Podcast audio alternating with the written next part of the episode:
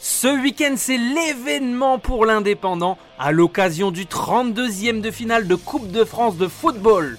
Le football club de Canet-en-Roussillon reçoit l'Olympique de Marseille dimanche soir au stade Gilbert Brutus de Perpignan. L'indépendant vous propose de prendre la température avant l'événement sportif du week-end. Thierry Boudoir, aujourd'hui donc rédacteur en chef adjoint ici à l'INDEP. Euh, alors on va parler avec toi Thierry pour commencer de, de ce pays catalan et du rapport qu'il peut avoir avec avec le foot puisque forcément ici on est plutôt branché ballon ovale et, rugby.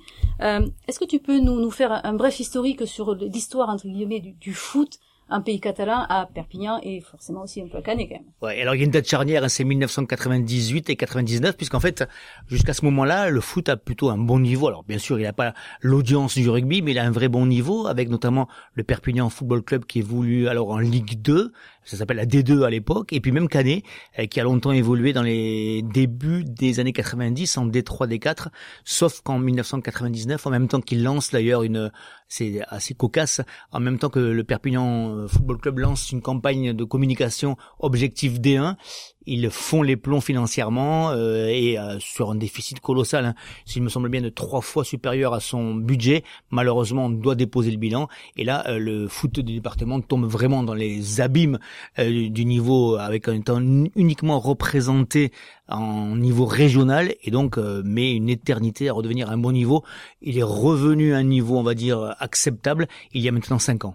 Avec le Canet Football Club? C'est ça, exactement, le Canet Roussillon Football Club qui avait une bonne petite équipe régionale et qui est repris par des dirigeants euh, qui ont relancé le club qui était alors à l'époque en DHR, c'est la, la régionale 2, la septième division et qui en cinq ans euh, désormais a réussi trois accessions. Donc maintenant évolue en N2 qui est la quatrième division de département, et surtout a fait euh, trois fois un 16e ou un 32e de finale de Coupe de France. Et on se souvient du, du dernier face à Monaco. C'est ça, exactement. C'était en 2019 hein, à Monaco, début janvier déjà, avec un 32e de finale où Monaco s'était imposé un but à zéro.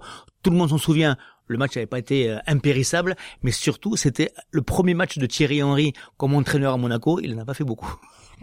On verra si ce sera le premier match aussi du nouvel entraîneur. Alors a priori non malheureusement, il semble que les euh, mesures sanitaires pardon lui interdisent d'être là dimanche chaque année. Est arrivé donc ce mardi à Marseille. Il arrive du Brésil, donc normalement il a sept jours de septaine donc à respecter. Il devrait pas être là dimanche chaque année à moins que l'OM soit vraiment trop forte. Et justement, pour revenir à l'histoire de, de Canet, de son accession à, des niveaux supérieurs, est-ce que tu, tu vois ce qui a permis de, à Canet de, de remonter. Euh... Ouais, je pense qu'effectivement, d'abord, c'est le projet était cohérent.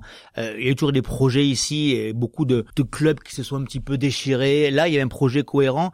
Les dirigeants de l'époque qui ont repris ce club ont décidé de faire confiance à des anciens joueurs d'ici qui avaient évolué à des niveaux supérieurs, ont réussi à les faire revenir, notamment en leur proposant euh, des reconversions professionnelles. Donc, il y a eu quatre cinq joueurs. Hein, je pense à Posteraro, Avier, à Delclos, et puis avec, euh, par exemple, Maxime Ferré qui lui était euh, toujours resté nettoie et qui ont créé un vrai euh, noyau de joueurs de bon niveau, de même très bon niveau, derrière avec un projet sportif et financier cohérent, pas démesuré mais cohérent et qui avec euh, l'apport d'entraîneurs d'abord Raphaël Girardot qui lui est un mec d'ici euh, William Prunier qui a amené une sorte de professionnalisme un petit peu exacerbé mais qui a très fonctionné très bien fonctionné par le niveau des résultats. Et puis aujourd'hui Farid Fouzari donc il y a un vrai projet cohérent depuis six ans maintenant à Canet et est-ce que tu sais si ça suscite des vocations chez les plus jeunes? Alors il y a, il y a une forte euh, il y, a, alors il y avait une forte affluence foot, notamment alors nous nous l'aurons pas, hein, c'est pas le Canet euh, Football Club, c'est la Coupe du Monde de l'équipe de France, championne du monde en 2018, qui elle